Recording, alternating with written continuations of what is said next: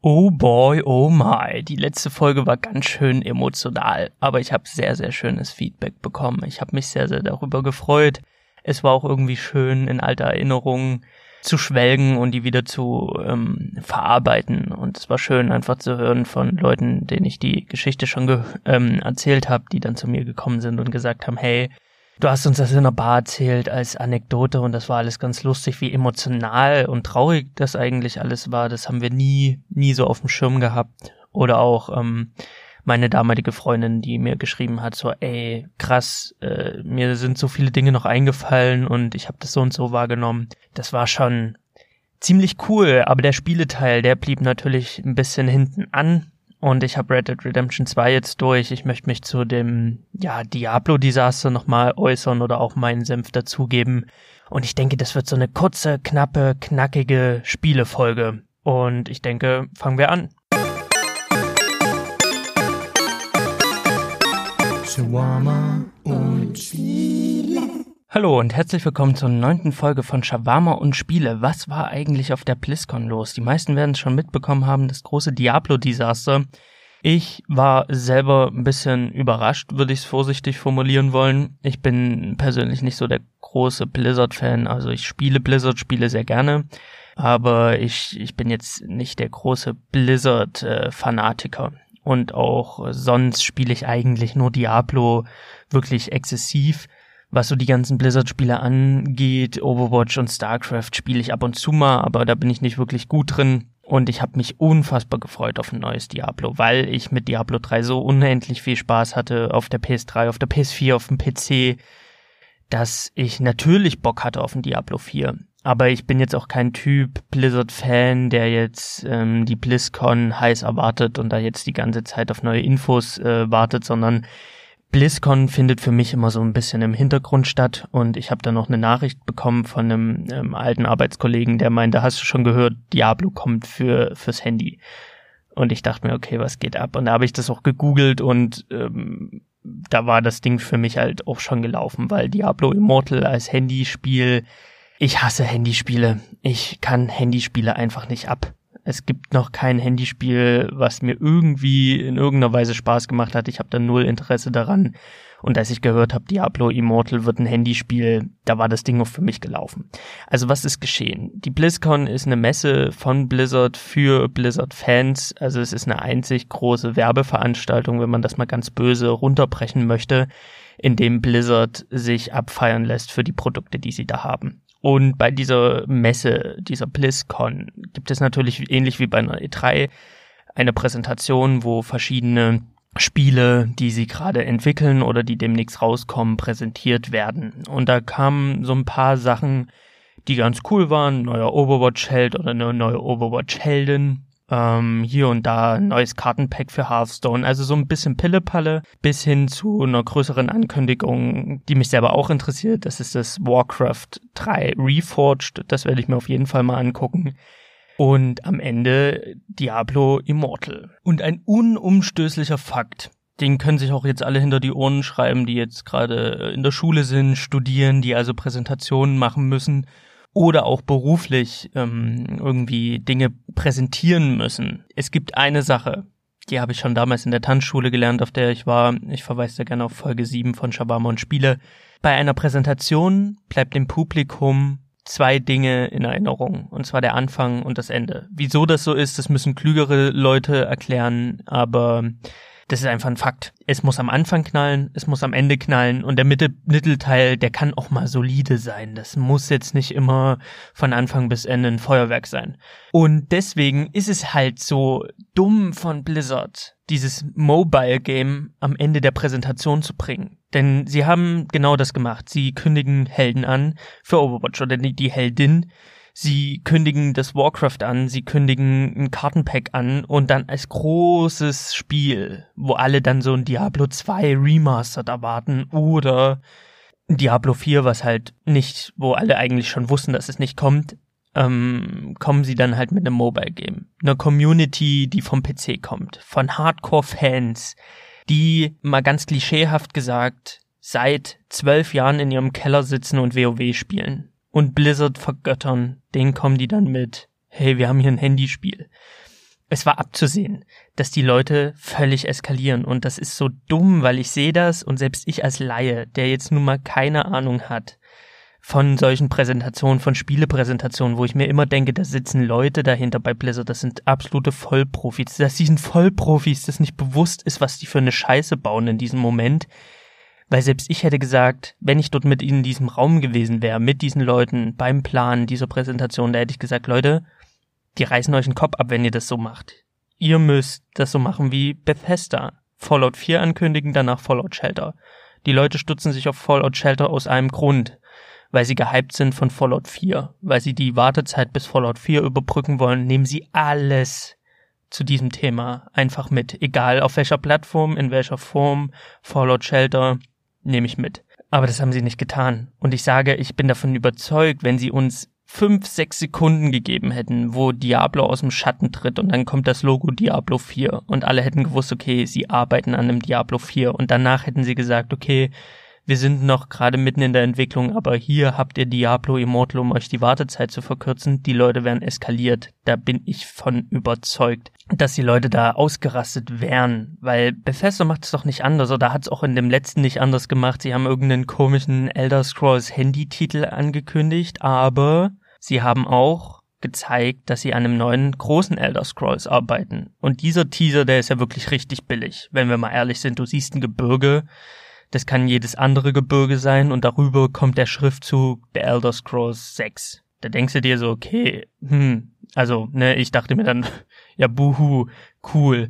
Aber ganz viele andere Leute sind gehypt as fuck. Und darum geht's doch am Ende. Und hätten sie da einfach nur einen Diablo reingeschmissen, der aus dem Schatten tritt und einmal gegen äh, Richtung Richtung Kamera brüllt und darüber kommt der Diablo 4 Schriftzug völlig billig, aber es hätte funktioniert. Es wäre ein kleiner Taschenspielertrick, der diesen Shitstorm verhindert hätte. Davon bin ich wirklich überzeugt.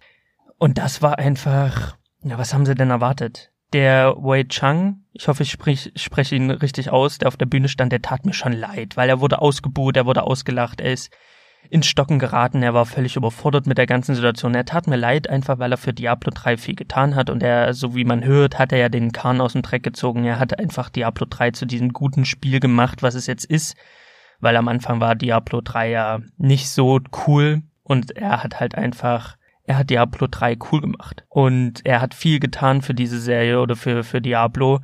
Und dann wird er halt auf der Bühne so fertig gemacht. Das tat mir ein bisschen leid. Auf der anderen Seite denke ich mir, naja, was habt ihr erwartet? Handyspiele sind bei Hardcore-Gamer halt nicht hoch im Kurs und ich denke, die werden damit richtig schön viel Geld machen, aber nicht bei den Hardcore-Gamern, sondern ähm, ja in dem chinesischen Markt, wo sie hinzielen und bei, weiß ich nicht, irgendwelchen Casual-Gamern, die halt irgendwie auf dem Weg zur Arbeit in der Bahn sitzen und da ein bisschen auf ihrem Handy rumdrücken wollen. Aber der Hardcore-PC-Spieler, ich ich bin davon überhaupt nicht berührt. Und ich mag Handyspiele nicht, weil mich diese Microtransactions, die gehen mir so hart auf die Eier, schon bei größeren Spielen, da, da habe ich eine Allergie dagegen.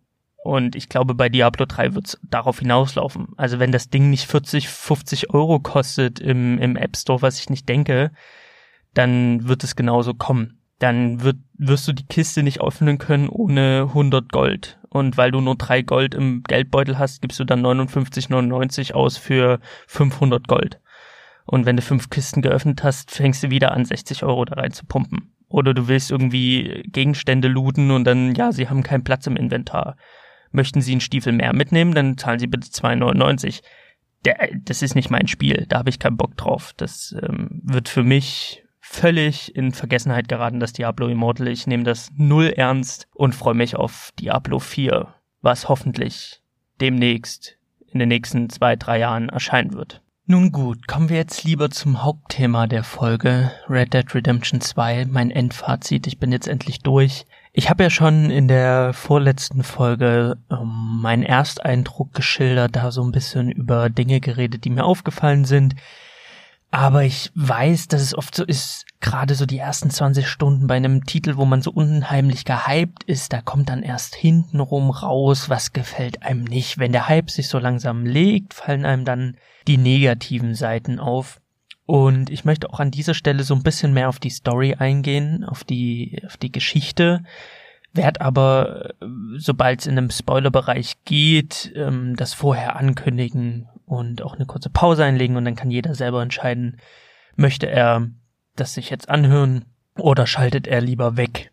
Aber ich denke, die allermeisten, die es vom Release-Tag angespielt haben, die werden jetzt auch durch sein. Whatever. Ich habe ja schon erzählt, dass ich ganz viel Zeit mit Angeln und Jagen verbracht habe, weil das unheimlich viel Spaß macht, die Spielwelt wunderschön ist, ich noch keine vergleichbare Spielwelt gesehen habe und da sind wir wieder am Punkt Detailreichtum, ob das jetzt die Sonne ist, die die durch die Bäume scheint. Und wenn man dann darauf achtet, sieht man zum Beispiel, dass sich die Ohren von von Arthur rot färben, wenn die Sonne da äh, durchschimmert, also wie es halt wirklich in Realität wäre. Man halt im Winter, also wenn man auf die, auf die schneebedeckten Gipfel reitet, dann sieht man einfach, wie der, wie der Schnee auf den Schultern ähm, hängen bleibt und wie Arthur anfängt zu frieren, wenn man nicht, ähm, ja, sich warm genug angezogen hat. Das sind halt alles solche unfassbaren Details, die natürlich dafür sorgen, dass so ganz simple Nebenaufgaben wie jage so und so viele Fälle, jage dies, jage das, dass genau diese Aufgaben unfassbar viel Spaß machen. Und dass man da schon einen Großteil des Spiels einfach nur damit verbringt, ähm, ja, Tiere zu jagen, angeln zu gehen und irgendwelche Nebenaufgaben zu machen oder ganz einfach die Spielwelt zu erkunden, weil es ist so eine Welt, wo man Dinge findet, die unkommentiert bleiben. Also das sind so Easter Eggs, wenn man dann ein Skelett findet von einem, von einem Bigfoot, von einem Riesen, wo man nicht weiß, wo kommt das jetzt her und Arthur das einfach in sein Tagebuch vermerkt, dass er selber nicht so wirklich weiß, äh, wo kommt jetzt dieses Riesenskelett her. Oder man äh, in irgendwelche Häuser einbricht oder dort reingeht und dann findet man Leichen und man findet eine Gruppe, die hat um, äh, um den Essenskessel gehockt, bis ein Meteorit eingeschlagen ist und alle zerfetzt hat. Also man findet halt so einen Haufen Easter Eggs in dieser Welt, so einen Haufen kleiner Mini-Sachen, da vergisst man schnell, da gibt's ja noch eine Gang und da gibt's ja auch noch eine Story, die erzählt werden will. Da die vergisst man ganz, ganz schnell. Und ich war dann an einem Punkt, wo ich gesagt habe, okay, ich habe jetzt schon die beste Tasche, ich habe jetzt schon so viel in meinem Lager aufgewertet mit den ganzen Fällen, die ich ähm, gefunden habe. Ich habe meine legendären Tiere ähm, zu Talismännern, Talisman, Plural von Talisman, bitte hier einfügen, die mir verschiedene Boni geben, habe ich jetzt schon äh, in der Tasche. Also irgendwie bin ich jetzt gerade, das ist ja oft bei Open World Spielen so, man kommt ja dann irgendwann an den Punkt, wo wo man so spürt, okay, ich müsste jetzt mal eine Hauptmission machen, ich müsste jetzt mal voranschreiten in der Story, weil gerade komme ich an die Grenzen dieser Nebentätigkeiten. Ich will aber an dieser Stelle nicht sagen, wie viele etliche Stunden das gedauert hat, weil ich habe ganze Wochen damit verbracht, nichts anderes zu machen, außer zu jagen und zu angeln.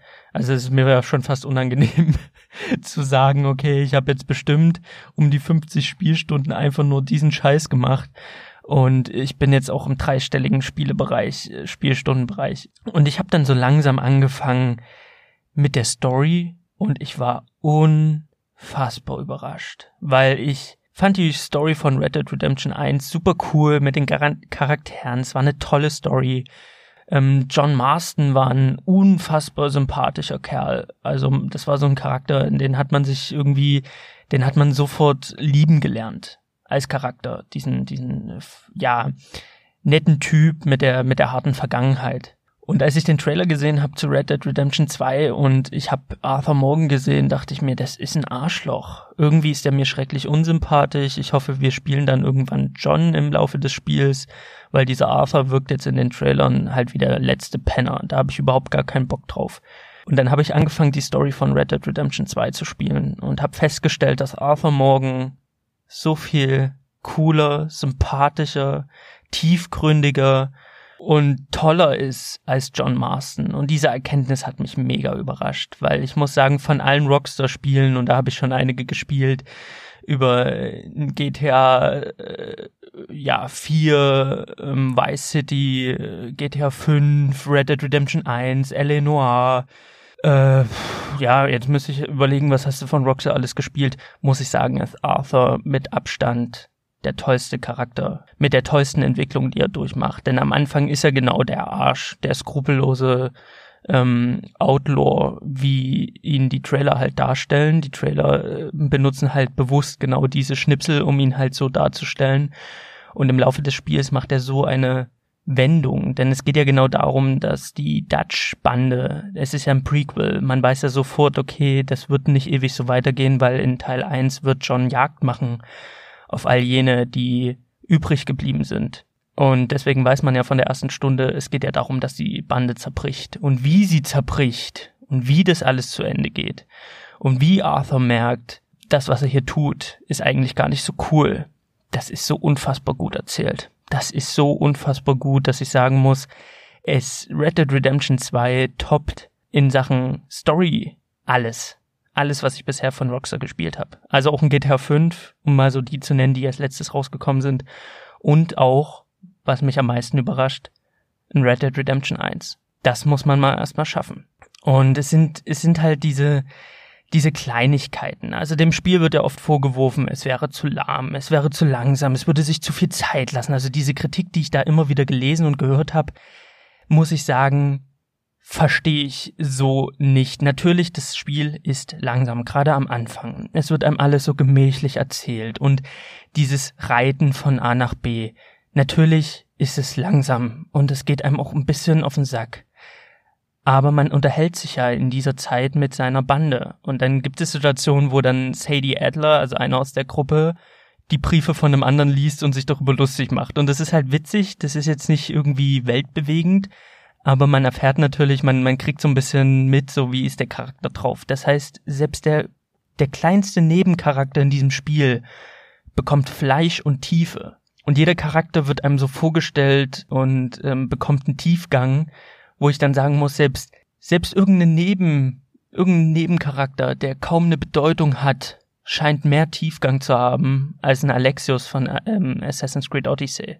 Also da, da sieht man, da sieht man so die Unterschiede. Und das macht das Spiel ja ganz bewusst. Das Spiel lässt sich am Anfang Zeit, weil es möchte, dass man sich auf die Spielwelt einlässt. Man, es möchte, dass man die Gang kennenlernt und diese Gang auch irgendwo lieben lernt und sich an die Charaktere gewöhnt, damit es dann besonders weh tut, wenn die Bande halt zerbricht. Genau darauf zielt, zielt es ab und deswegen muss man sich halt am Anfang darauf einlassen. Man muss ein bisschen Geduld mitbringen und hintenrum äh, nimmt das Spiel ja dann Fahrt auf. Es ist ja wirklich nur der Anfang, der sehr lahm ist. Es gibt natürlich auch Punkte, wo ich sage, okay, das ist mir jetzt zu lahm, das ist mir jetzt zu sehr auf die Bremse gedrückt. Das sind so Sachen wie in dem abgesteckten Lagerraum, also von dem Banditenlager oder von dem Ganglager, darf man nicht rennen verstehe ich halt nicht, weil man muss halt in dieses Lager gehen, um zu schlafen, um seinen Geldbeitrag für die Bande zu leisten, um mit Leuten zu reden und all diese Wege in diesem nicht sehr kleinen Lager muss man halt zu Fuß gehend ähm, hinter sich bringen und das ist halt wirklich, das ist halt wirklich absoluter Mist, weil das hat für mich dann auch keine Wirkung auf die Story, sondern das ist halt einfach unnötig Tempo rausnehmen, weil ich verstehe nicht, wieso kann er nicht von seinem Bett rüber zu Dutch rennen um mit ihm zu reden? Wieso muss er das gehend erledigen? Ich habe gehört, der Entwickler will, dass man sich dann die Zeit nimmt im Lager, sich auch mal ins Lagerfeuer setzt. Das sind ja alles Dinge, die würde ich auch tun, ähm, unabhängig davon, ob ich jetzt laufend oder gehend die Strecken im Lager abgehe. Also das finde ich halt, das ist so unnötig, weil kleiner Spoiler, man kommt in ein Lager, das ist in einem Haus, also das, äh, die Bande hat dann auch eine verlassene Villa irgendwann, einen gewissen Zeitraum als Lager. Und da muss man Treppen hochsteigen zum, zum Schlafgemach von Arthur. Und diese Treppen, das macht er halt nicht trennend. Und das ist halt, das, da geht Zeit verloren, finde ich. Das hat für mich dann auch nichts mehr mit Tempo rausnehmen zum Wohle der Story, sondern das ist einfach, äh, das ist einfach Mist. Genauso wie das Schnellreisesystem. Also man kann sich eine Schnellreise freischalten, die funktioniert aber nur so, dass man vom Lager aus, also von dem festen Lager, sich in die jeweilige Stadt ähm, teleportieren kann. Im ersten Teil war es noch so, dass John Marston konnte überall in der Wildnis konnte der sein Lagerfeuer aufschlagen und von diesem Lagerfeuer konnte er dann schnell reisen in die verschiedenen Städte, finde ich unheimlich entspannt. Hatte natürlich dann da muss ich auch so ein bisschen zurückrudern. Das war für mich am Anfang ein riesengroßer Kritikpunkt, weil ich mir denke, ich muss von A nach B, das sind manchmal riesige Strecken, wo ich einfach nur 10, 15 Minuten reite, weil mein Pferd vielleicht auch noch gar nicht so fit ist, diese Strecke äh, durchzuhalten, was die Ausdauer angeht. Das heißt, man hantiert dann die ganze Zeit mit irgendwelchen Pferdemitteln, um das, um die Ausdauer vom Pferd oben zu halten. Da, da habe ich's Kotzen gekriegt. Aber was ich dann noch ganz schnell festgestellt habe, diese Schnellreise, die fehlt, zwingt mich dazu, mit dem Pferd unterwegs zu sein. Das ist Punkt Nummer eins. Das heißt, ich baue irgendwo eine Bindung zu dem Pferd auf, die man ja sowieso aufbauen muss, damit das Pferd äh, besser wird. Das heißt, regelmäßig anhalten, es füttern, striegeln. Es wird halt wirklich zu einer Reise von A nach B zu kommen ab und zu dann okay, wenn man dann merkt, so wir brauchen eine Pause, dass man dann halt ein Lager aufschlägt auf dem Weg äh, von Punkt A zu B, um halt pennen zu gehen. Das bringt ja noch ein bisschen Realismus rein. Also man merkt halt, diese Spielwelt kriegt dadurch eine Größe, die hat einen ähm, Odyssey ist riesig, aber Odyssey, äh, Assassin's Creed Odyssey wirkt aufgeblasen, also wirkt einfach wie ein Ballon, den man aufbläst aber es ist am Ende ein Hohlraum. Red Dead Redemption ist es halt nicht. Red Dead Redemption, da wirkt halt wirklich diese Welt, die hat Fleisch, die hat Inhalt, die hat Masse. Der Weg von A nach B, der ist halt wirklich ein Weg von A nach B. Und auf diesem Weg passiert ja ganz viel. Also man wird überfallen oder man muss Leuten helfen oder es gibt ja immer diese Ereignisse in der Welt, die dafür sorgen, dass diese Spielwelt so lebendig wirkt. Und irgendwann mal ist man dann auch gar nicht mehr böse, dass es kein Schnellreisesystem gibt. Und selbst dieses eingeschränkte Schnellreisesystem habe ich irgendwann gar nicht benutzt. Ich habe das zweimal benutzt. Und selbst wenn ich dann die Möglichkeit hatte, von meinem Banditenlager nach Strawberry ähm, mich zu teleportieren, habe ich gesagt, nö, ich reite, vielleicht finde ich das ein oder andere perfekte Tier in der Wildnis, was ich dann erlege, um ein perfektes Feld zu haben.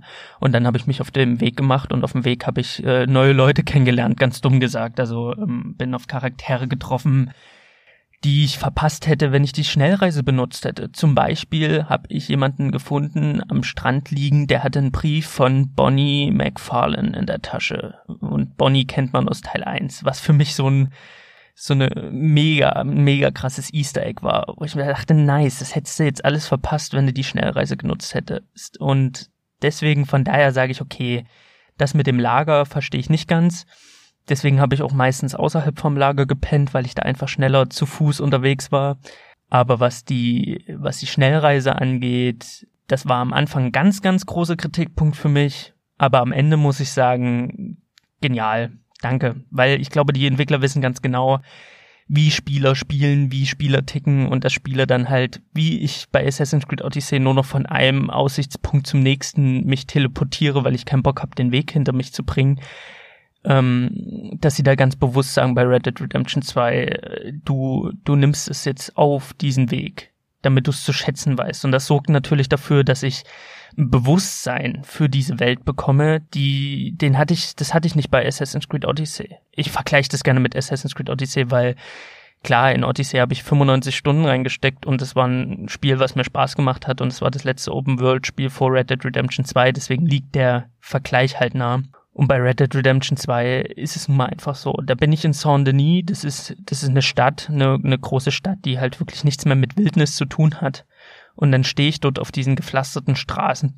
Und das ist so völlig, so ein völliges Kontrastprogramm zu allem anderen. Und ich stehe auf dieser Straße und ich denke mir, wow, irgendwo meilenweit nach Westen, nach Nordwesten geritten, ist Strawberry. Und Strawberry ist so ein ganz kleines, verschlafenes, äh, wunderschönes Dorf im, äh, im Gebirge. Und in der Nähe von Strawberry ist dann halt auch mein Jagdgrund, wo ich immer jagen gegangen bin. Und wenn man dann in dieser Stadt steht und dieses Bewusstsein hat von, wow, ich weiß jetzt ganz genau, wie ich reiten müsste, um nach Strawberry zu kommen und das ist ein unheimlicher Weg, auf einmal fühlt sich diese, diese Welt so real an.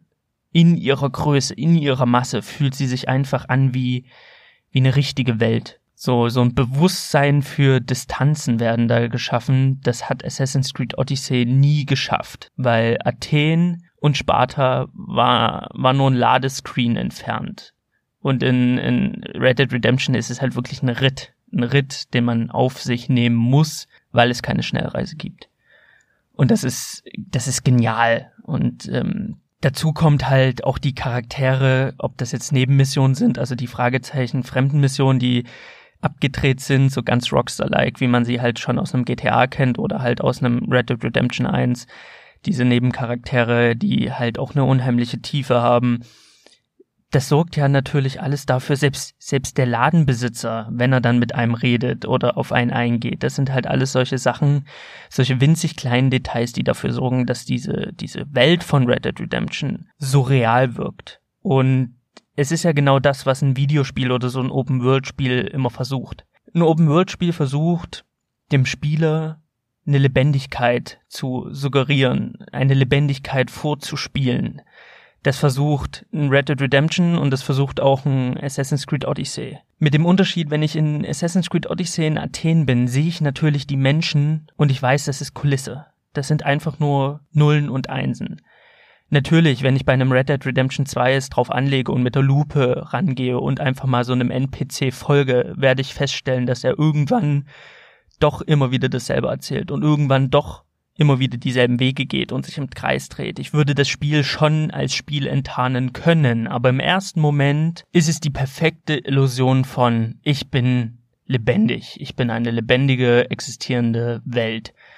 Was Assassin's Creed Odyssey natürlich mit einer, einer Tierwelt, mit Leuten, die durch Athen und Sparta rennen, versucht zu erschaffen, man aber den Trick sehr, sehr viel schneller ähm, ja, entlarvt als, als das, was es ist. Es ist äh, Augenwischerei, es ist halt einfach nur Illusion. Es ist Kulisse, was bei Red Dead Redemption 2 nicht so schnell der Fall ist ich vergleiche die beiden Spiele gerne, was, was die, was die Illusion einer lebendigen Spielwelt angeht, als Magier. Assassin's Creed Odyssey ist so der besoffene Onkel auf einer Feier, der versucht einem die Münze hinterm Ohr vorzuziehen und auf dem Weg dahin fällt ihm die Münze halt aus dem Ärmel und man ist so, okay, Onkel, du bist drunk as fuck, du solltest jetzt besser ins Bett gehen, weil du machst mir hier nichts mehr vor. Red Dead Redemption 2 ist aber in dieser Magie einer lebendigen Spielwelt ist einfach ein virtuoser Magier, der einem einen Trick nach dem nächsten zeigt. Und gerade wenn man sich denkt, oh Moment, da gehe ich mal hinterher, das entlarve ich jetzt als doppelter Boden im Zylinder, kommt schon wieder der nächste Trick, der einen einfach vergessen lässt, dass einem hier irgendwas vorgegaukelt wird. Und das sorgt für diese unfassbare Sogkraft, die einen immer weiter und weiter in dieses Western-Abenteuer zieht. Und da rede ich halt wirklich nur von den Details, von Nebencharakteren, von kleinen, äh, zufällig aufploppenden Ereignissen. Da rede ich noch gar nicht von der Story, denn die Story ist nochmal ein Kapitel für sich. Denn die Story steht nochmal erhaben über allem drüber, denn diese Charaktere, die da geschrieben werden oder geschrieben wurden, sind, die sind einfach unfassbar gut. Und jeder Charakter, jede Motivation, die ihn antreibt, ist einfach, einfach nachvollziehbar auf irgendeine Weise. Und jeder Charakter, den hat man irgendwie schon mal in seinem eigenen Leben getroffen oder erkannt oder man kann Parallelen ziehen. Und das macht es einfach so realistisch und wirklich. Man hat irgendwie das Gefühl, okay, irgendwann 1899 hätte es diese Bande so, wie sie da ist, wirklich geben können. Und so spielt man dieses Spiel und lässt sich immer weiter in diese Geschichte hineinziehen. Und ich finde das immer wieder erstaunlich, wenn ich es mit einem Assassin's Creed Odyssey vergleiche, dass halt auch so Nebencharaktere eine Entwicklung durchmachen, die ich bei einem Alexios vermisst habe, die ich bei Nebencharakteren von Assassin's Creed Odyssey vermisst habe. Denn jeder Charakter in Assassin's Creed wirkt nur noch wie ein lebloses, blasses Abziehbild. Und bei, bei Red Dead Redemption 2 ist es halt wirklich so, man hat so eine Nebenaufgabe, wo man Geld eintreiben muss. Und dann sieht man aber, was das für Folgen hat für diese Familie, wenn sie kein Geld hat, wenn die Mutter dann sich um sein, ums Kind kümmern muss und dann fängt sie an, anschaffen zu gehen und der Junge arbeitet in der Mine und man sieht einfach, wie im Laufe des Spiels nicht nur Arthur und die Gang sich weiterentwickelt oder eine Entwicklung durchmacht, sondern auch so ein Nebencharakter eine Entwicklung durchläuft. Und Nebencharaktere genauso lebendig dadurch wirken, einfach weil Arthur nicht der Einzige ist, der eine Wandlung durchmacht von vom Anfang bis zum Ende des Spiels. Und ich glaube, ich bewege mich jetzt schon in den Spoilerbereich, aber in diesem Bereich möchte ich mich auch bewegen, deswegen wer jetzt wirklich gar nichts wissen will von der Story, der sollte ausmachen. Ab jetzt.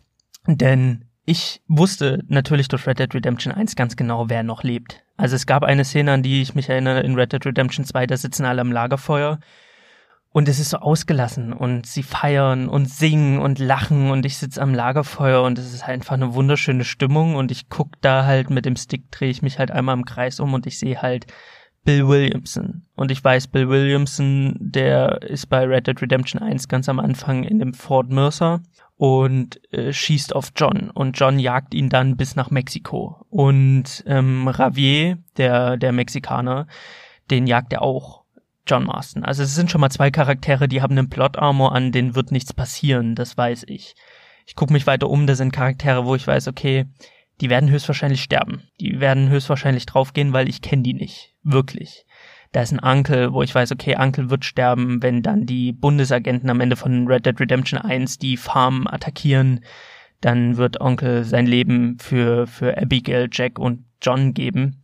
Und ich gucke mich weiter um und das Dutch. Und ich weiß, Dutch wird am Ende von Red Dead Redemption 1 sich in den Tod stürzen, weil er einfach keine Hoffnung mehr hat und weiß, dass dieser Typus Mensch, der ist, keinen Platz mehr hat in dieser Gesellschaft. Also bringt er sich um. Und so geht man so die Reihe durch und man hat natürlich diese Charaktere, man hat diese große Gang und man überlegt natürlich, okay, ihr seid bei Teil 1 nicht mit dabei, was passiert euch denn? Und ich bin davon ausgegangen, Rockstar-mäßig, das wird unfassbar blutig. Die werden alle irgendwie, irgendwann werden die alle mal draufgehen. Und ich fand's umso überraschender, dass Rockstar diesen Weg nicht geht. Das heißt, Rockstar lässt natürlich einige Charaktere über die Klinge springen, andere Charaktere, für die findet er, findet Rockstar eine andere, eine andere, um, einen anderen Ausweg, sag ich mal.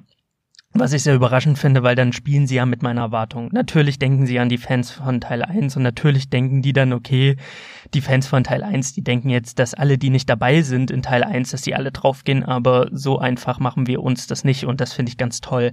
Aber natürlich sterben Leute aus der Gang. Und die Inszenierung, wie die sterben, ist so unfassbar gut, dass es mich kalt erwischt hat. Auch ich wusste natürlich, irgendwie müssen die ja vom Fenster verschwinden aber die Art und Weise, wie, die streckenweise so plötzlich, dass sie, dass es Game of Thrones-like ist. Also ich unterhalte mich noch mit, ich habe ganz viele Missionen mit Sean gemacht und ich fand ihn irgendwie lustig. Der war irgendwie, war das so ein Typ, so ein sympathischer Kerl. Der war so ein bisschen quirlig, so ein, so ein verrückter Ire, ähm, der, der aber sehr liebenswert ist.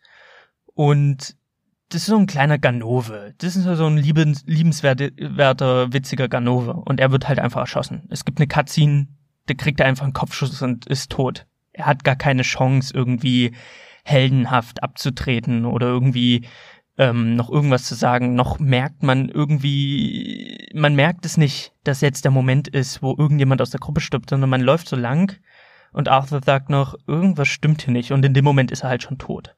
Und man ist so, shit, fuck, was? Wie jetzt? Er ist tot. Und das gibt's ganz oft. Also Lenny, mit dem säuft man am Anfang und man freundet sich an und man geht, man, man unternimmt so viel mit dieser, mit diesem Charakter in dieser, in diesem Spiel, im Laufe des Spiels. Und er wird halt einfach nicht einmal in einer Cutscene, sondern einfach bei einer Verfolgungsjagd über Dächern wird er einfach erschossen. Also ein, ein, Charakter, ein Hauptcharakter würde ich ihn mit bezeichnen. Also ein, ein Teil der Gang der kriegt nicht immer eine Cutscene spendiert, sondern er wird einfach auf der Flucht erschossen und ist dann tot und man ist so, okay, das ist es jetzt, das ist das Ende von Lenny, okay, fuck shit. Und so tritt halt einer nach dem nächsten ab, andere verlassen die Gang, sie zerbricht halt. Und Dutch dreht immer mehr durch. Er verliert seinen besten Freund, er wird von angeblich von seiner großen Liebe verraten und man merkt einfach, dass in ihm zerbricht was. Man weiß ja, dass er schon ein bisschen verrückt ist von Red Dead Redemption 1. Man spürt es am Anfang aber nicht so ganz. Am Anfang wirkt er halt noch sehr wie ein Typ, der eigenartige Vorstellungen von der Gesellschaft hat oder sehr eigene Vorstellungen hat, aber im Grunde genommen ein ehrenhafter Ganove ist. Also kein skrupelloser Killer. Und im Laufe des Spiels macht er aber so eine Wandlung durch, dass er immer wieder sagt, ich habe einen Plan, ich habe einen Plan, ich habe alles unter Kontrolle. Man merkt aber, er hat gar nichts unter Kontrolle und die Gruppe spaltet sich auf in die Leute, die loyal zu ihm halten und die Leute wie Arthur zum Beispiel, die sagen, der sagt immer, er hätte alles unter Kontrolle, er hat einen Plan, aber eigentlich hat er den nicht. Was ich dann ein bisschen komisch fand, ist, dass Arthur, dass die Wandlung von Ar äh, die Wandlung von Arthur, sage ich, die Wandlung von Dutch so vollzogen wird, dass er halt zum Beispiel einen Gangster, einen anderen Gangster umbringt, indem er ihn im Fluss ertränkt und ihm dann die, den Krokodilen vorwirft. Und die ganze Gruppe ist schockiert. Oh mein Gott, Dutch hat jemanden ertränkt und den Krokodilen vor, vorgeworfen. Und ich denke mir, Leute, die ganze Bande rennt mordend durch die Gegend, überfällt Banken. Und da ist jetzt die moralische Grenze, fand ich eigenartig. Also da muss ich sagen, da macht Rockstar so einen ganz kleinen Fehltritt, weil ich mir, das ist nicht so ganz nachvollziehbar, dass Hunderte und Aberhunderte Menschen umschießen ist in Ordnung, aber einen Typen zu ertränken und den Krokodilen vorzuwerfen, da ist dann die Grenze. Also fand ich blöd. Und der zweite Bruch mit Arthur, wo Arthur dann halt schon langsam anfängt an ihm zu zweifeln, ist, dass die sich von einer Mexikanerin, also von so einer alten Oma führen lassen durch so ein ähm, Höhlensystem. Und die alte Oma lässt sich natürlich diese Reise bezahlen und sagt dann, okay, hinter dieser Mauer wird's halt echt gefährlich. Ich bring euch dorthin, aber ihr müsst halt extra zahlen. Und das sagt sie halt alles auf Spanisch. Und Dutch sagt ihr, nee, ich hab bezahlt. Du bringst uns jetzt dort und dorthin. Und sie sagt so, nee, ich will mehr Geld. Also sie ist schon sehr gierig, sie hält sich nicht an die Abmachung, sie möchte mehr Geld und sie zieht ein Messer. Und sie zieht ein Messer und bedroht damit Dutch. Und Dutch nimmt ihr das Messer weg und fängt an, sie zu würgen und ihren Kopf gegen eine, gegen eine Leiter zu schlagen. Dabei stirbt die Oma. Und Arthur ist völlig schockiert und so, oh mein Gott, was hast du getan? Und Dutch sagt, na, sie wollte uns ver verarschen. Und Arthur ist so, aber du hast sie gerade umgebracht und ist völlig schockiert darüber, wo ich mir denke, wieso? Die Oma hat ihn mit einem Messer bedroht, Dutch ist ein Gangster, hat sie umgebracht. Hat sich halt nicht von ihr abstechen lassen. Dass Arthur dann so schockiert ist, das das ist für mich nicht logisch. Das hängt für mich nicht so zusammen und das war auch so, so ein Moment für mich, wo ich mir dachte, okay, ihr habt so viele gute Wege eingeschlagen, um diesen Bruch realistisch und glaubhaft darzustellen. Dass diese Szene hätte es nicht bedarf, weil diese Szene lässt mich einfach mit Fragezeichen zurück, weil ich mir wieder denke, Selbstverteidigung, die ein bisschen ausartet, das ist jetzt die moralische Grenze.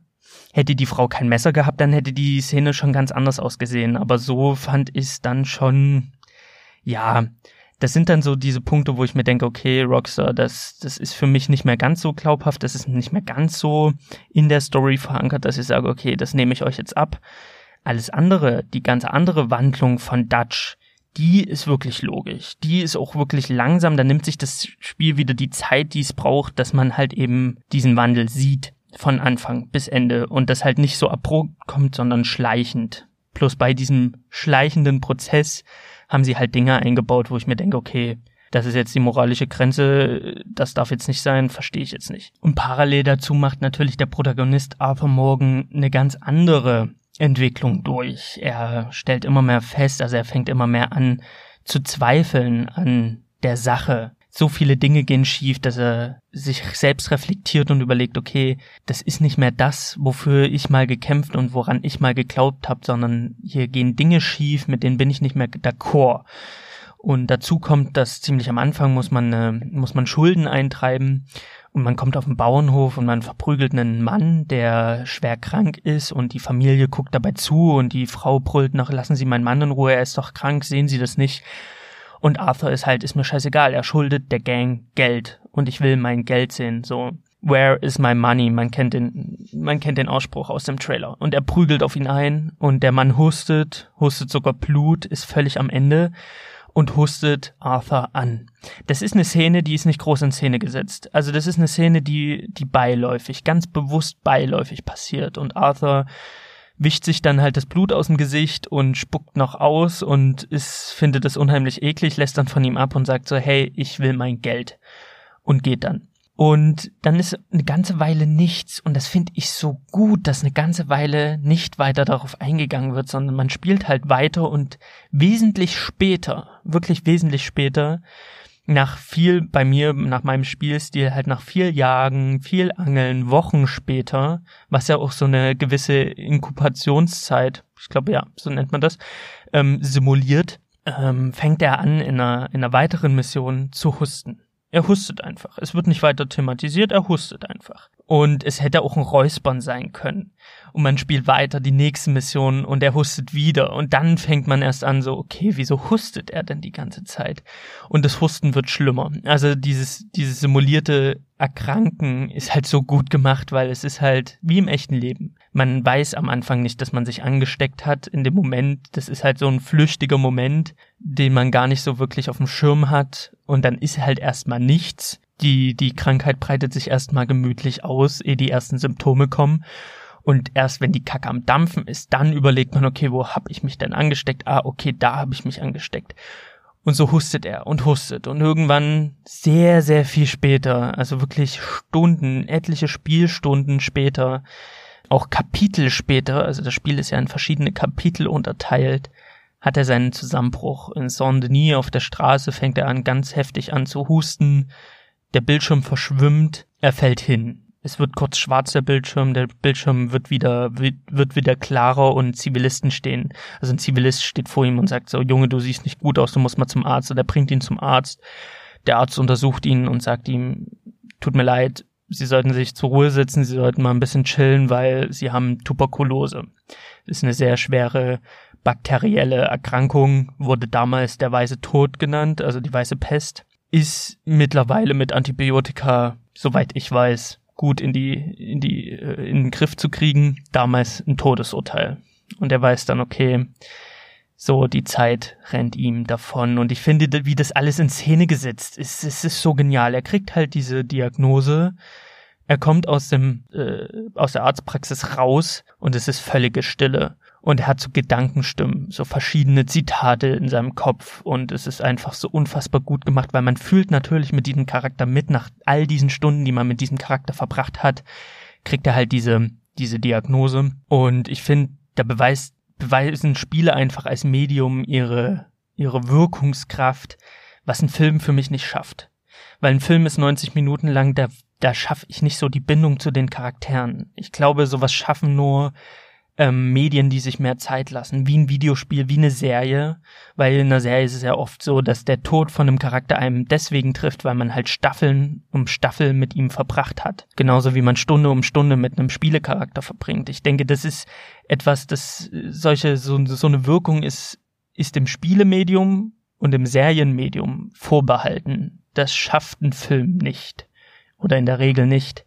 Aufgrund der Zeit in denen die Geschichte erzählt wird, weil ein Film hat im Schnitt 90 Minuten dafür, wenn es halt kein Dreiteiler ist. Von daher finde ich das ganz, ganz großartig, dass ich halt so auf Spiele stehe, dass ich halt ähm, diese Art von Geschichte genießen kann. Und wie das in Szene gesetzt ist, da muss man einfach sagen, da setzt Rockstar Maßstäbe für die Zukunft und da lässt Rockstar die Konkurrenz so unfassbar alt aussehen, dass ich dafür kaum Worte finde und dann einfach sagen muss, jeder, der sich hinstellt und sagt, ich hab's gespielt die ersten Stunden, aber es war voll lame, sag ich, nimm deine Scheißgeduld zusammen. Jede, jeden, jene Strähne Geduld, die du hast, weil du verpasst das Spiel überhaupt. Ist ganz einfach so. Und das ist halt, es ist halt ein Meisterwerk und da, da stehe ich auch dahinter und sage, okay, das kannst du nicht anders bezeichnen und auch die Kritikpunkte, die ich hab, weil ich finde es lange nicht perfekt in dem Sinne, was das spielerisch angeht. Also vom Deckungssystem über das Schießen, über die Missionen, die im Kern halt GTA 5 sind. Es sind halt diese klassischen Rockstar-Missionen, die sind sehr abwechslungsreich, die Missionen in Red Dead Redemption 2, aber im Kern sind sie ja diese GTA-Formel, auch wenn man sagen muss, dass die Dialoge, die Charaktere, die Atmosphäre, die Musik, die packen so viel Fleisch drauf, dass man den Kern, das Skelett der Mission gar nicht so schnell erkennt als klassische GTA-Mission. Bring Typ A von A nach B, geh in Deckung, schieß Wellen an Gegner kaputt. Das fällt einem im ersten Moment gar nicht so auf, wenn man nicht genau hinguckt, weil eben durch Musik, Story, Charaktere, Dialoge so viel Fleisch auf diesen Knochen liegt, dass man das gar nicht so richtig realisiert, außer man guckt halt mit der Lupe hin. Das halt diese ganzen Punkte, die ich da hab, ne, Deckungssystem. Manchmal ist die Steuerung ein bisschen lame. Das Schießen ist ein bisschen langsam, aber man gewöhnt sich dran. Das sind ja alles so Punkte, die das Spiel falsch macht, aber am Ende sage ich trotzdem, es macht in den Dingen, die ich gerade genannt habe, also in den, den positiven Sachen, so viel richtig und setzt das so neue Maßstäbe, dass ich bei der Frage, für wen ist dieses Spiel, wem kann man dieses Spiel empfehlen, einfach sagen muss, jeder, der eine Playstation hat, jeder, der eine Xbox hat und volljährig ist, sollte jetzt losgehen und Red Dead Redemption holen. Und er sollte sich die Zeit nehmen und sich darauf einlassen, weil er wird hintenrum belohnt wie von keinem anderen Spiel. Das muss ich an der Stelle einfach mal so sagen.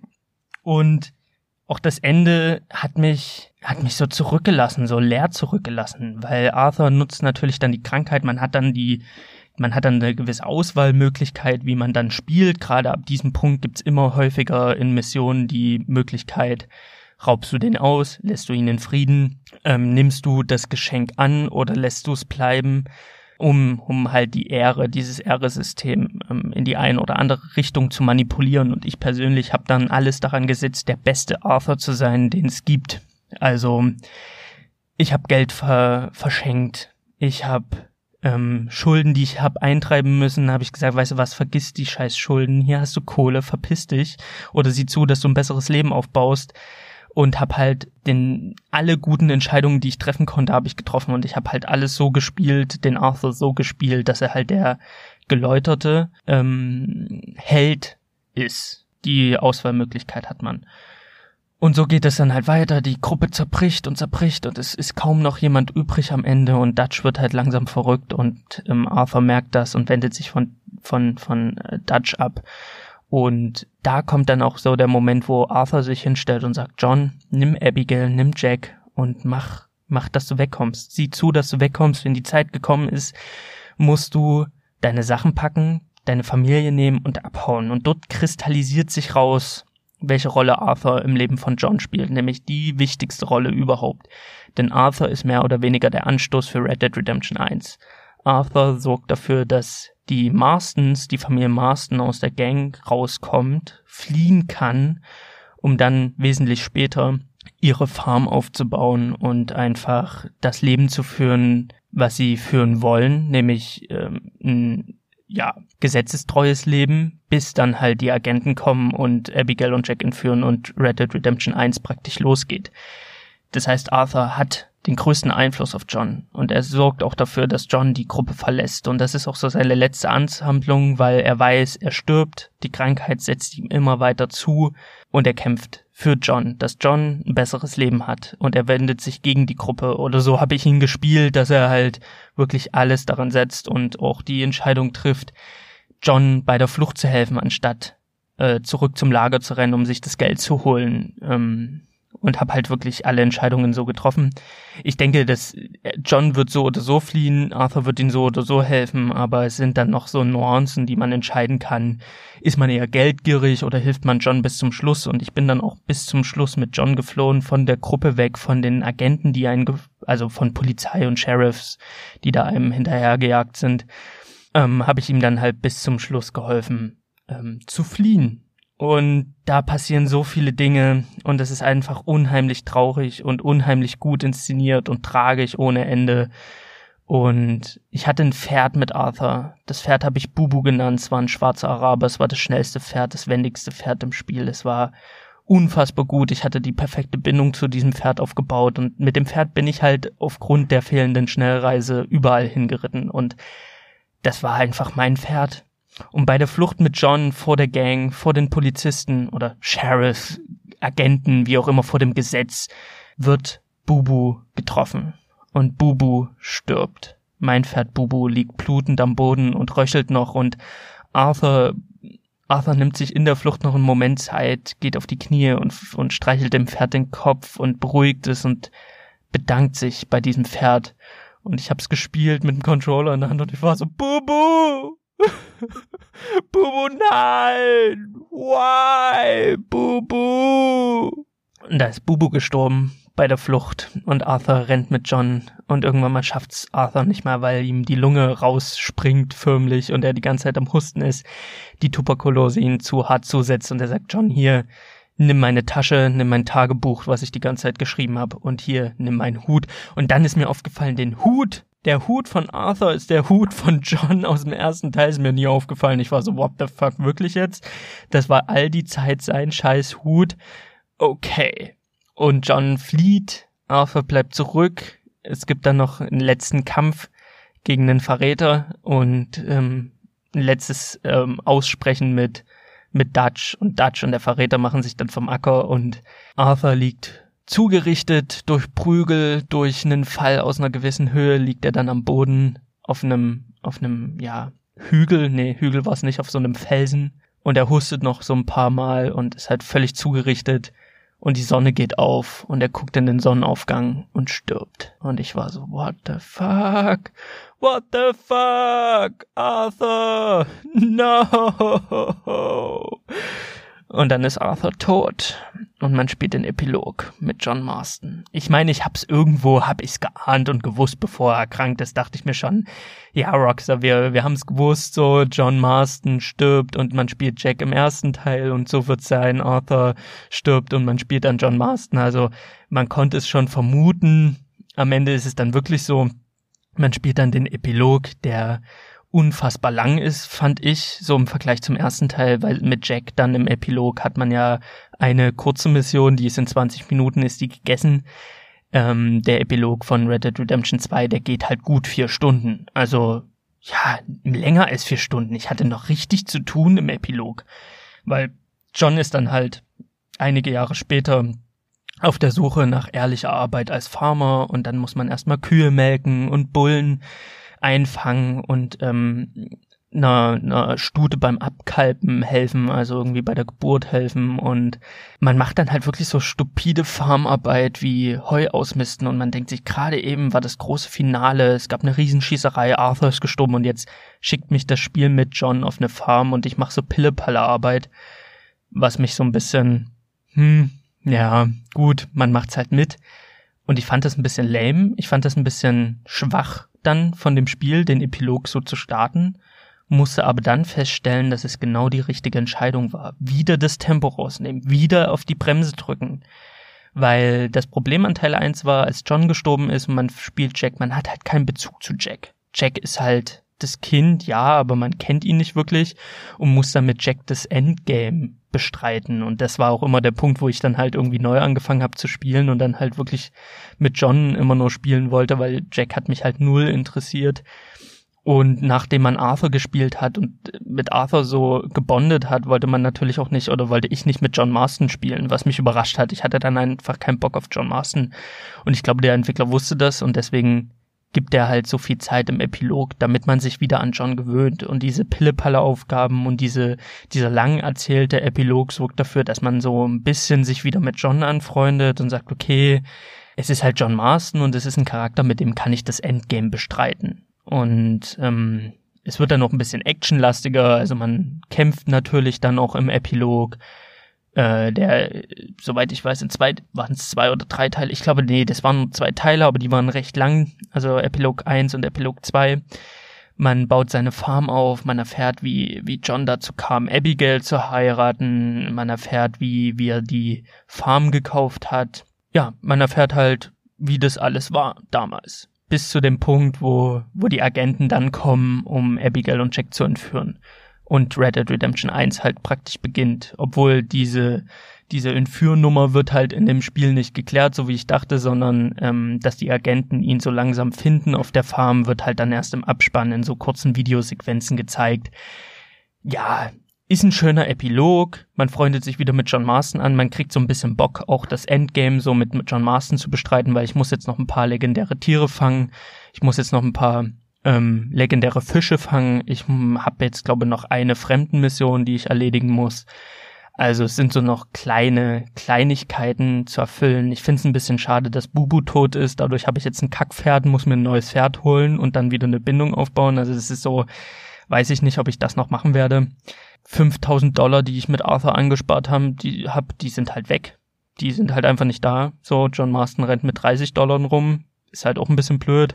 Also diese ganzen Errungenschaften, die ganzen Gegenstände, die man gesammelt hat, sind anscheinend erstmal weg. Deswegen fand ich es jetzt so ein bisschen.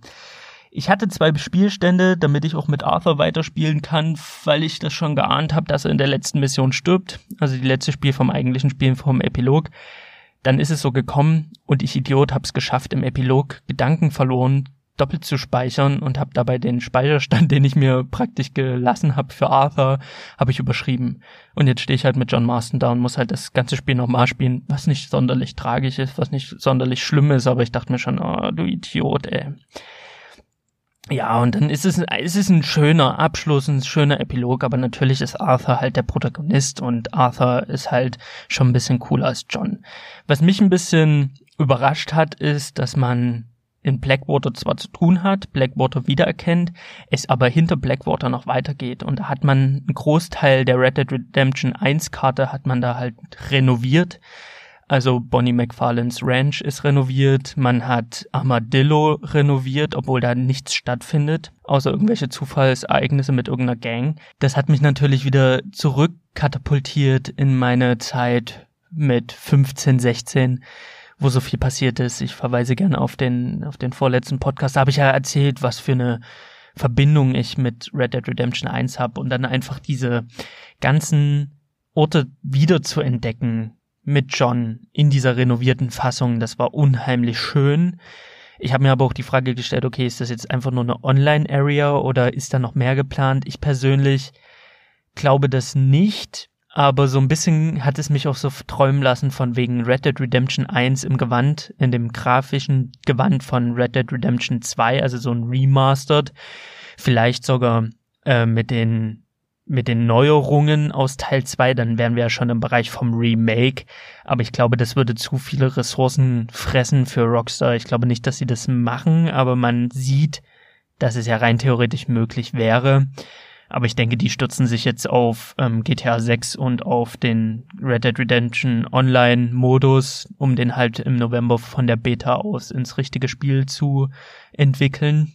Weil Online-Modus hat ja GTA 5 gezeigt, ist ja unheimlich lukrativ für Rockstar. Ich glaube, da würden die da jetzt nicht Red Dead Redemption 1 komplett neu renovieren. Ich glaube, das ist unrealistisch, auch wenn man diese Gebiete, wenn man sie erkundet, so ein bisschen davon anfängt zu träumen, wie schön wäre das, den kompletten ersten Teil nochmal renoviert zu sehen, in dem Gewand von Red Dead Redemption 2 mit den ganzen Wettereffekten, mit der realistischen ähm, Fauna, mit, mit den ganzen Tieren, mit den ganzen neuen Sachen, die dazugekommen sind, weil mittlerweile natürlich Red Dead Redemption 1 sieht immer noch für, für die Zeit, die es jetzt schon auf dem Markt ist, gut aus, aber man bricht sich ja dann doch die Augen, wenn man jetzt Red Dead Redemption 2 gespielt hat und zurückkehrt zu Teil 1 wirkt das halt schon alles sehr, sehr schlimm und matschig. Also ich weiß nicht, ob ich da jetzt noch Freude dran hätte, den ersten Teil in seiner Vanilla-Form zu spielen, wenn man sieht, wie könnte das Spiel aussehen heutzutage. Also, man kann ja mal träumen, aber ich glaube, es wird bei einem Traum bleiben. Ich kann mir nicht vorstellen, dass sie das ganze Ding remastern oder remaken. Ich glaube, das ist zu viel Aufwand, auch wenn ich mich mit Spielentwicklung nicht so auskenne. Denke ich, das wären das würde Ressourcen fressen, obwohl ich sagen müsste, wenn Red Dead Redemption oder wenn Rockstar jetzt ankommt und sagt, wir haben den ersten Teil in den, in dem Gewand vom zweiten Teil gepackt und wir haben das sogar mit den Spieleelementen von Teil 2 aufgewertet, wir haben das ganze Ding geremaked, hier habt das für 60 Euro. Leute, so schnell habe ich noch keine 60 Euro ausgegeben. Ich wäre im nächsten Spieleladen und würde die 60 Euro samt meiner feuchten Schlübbi auf, auf die Theke knallen und sagen, her damit. Also ich hätte da riesen Bock drauf, aber ich glaube nicht, dass Rockstar das macht. Das kann ich mir nicht vorstellen.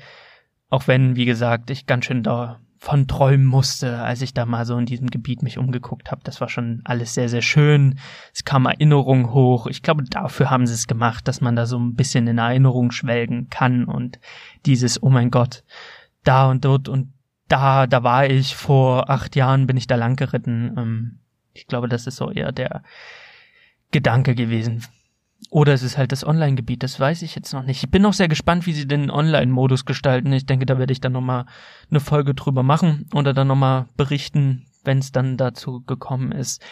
Ein wunderbares Spiel. Ich denke, ich werde es jetzt nochmal spielen. Ich werde jetzt noch ein paar Missionen auf Gold versuchen durchzubringen, weil das ist auch so ein Kritikpunkt man spielt eine Mission und erst danach erfährt man, wie man Gold gekriegt hätte, wo ich mir denke, wenn ich das vorher wüsste, würde ich vielleicht so spielen, dass ich, dass ich die Goldmedaille gleich kriege, sowas wie beende die Mission in fünf Minuten 14 und äh, erziele zehn Kopfschüsse. Naja gut, hätte ich das gewusst, hätte ich es gemacht. So muss ich jetzt im Nachgang jetzt nochmal diese Mission spielen, damit ich meine Trophäe bekomme. Hab da aber auch irgendwo Bock drauf, werd noch ein bisschen Zeit im Nachgang mit diesem Spiel verbringen, es sicher noch mal komplett von Anfang bis Ende durchspielen, weil es es ist schon unter meinen Top 3 of all time easy. Muss es sich vielleicht mit Zelda Breath of the Wild einen Thron teilen müssen. Ganz, ganz tolles Spiel. Ich habe auch schon wieder viel zu viel geredet, aber das ist halt so. Ich setze mich dann immer hin vor mein Mikrofon und dann rede ich und rede ich und rede ich und ich denke mir immer, ja, machst du mal eine kurze Spielefolge, so 20 Minuten und dann gucke ich hier in mein, in mein Aufnahmeprogramm und denke mir, eine Stunde. Was ist, was ist, was ist los mit dir, Salim? Deswegen mache ich jetzt ganz schnell Tschüss. Viel Spaß bei allem, was ihr gerade so tut. Viel Spaß bei, ihr wisst, ihr kennt das Ende. Äh, schönen Tag, schönen Nachmittag, schönen, schönen Abend, bla. Tschüssi. Shawarma und Spiele.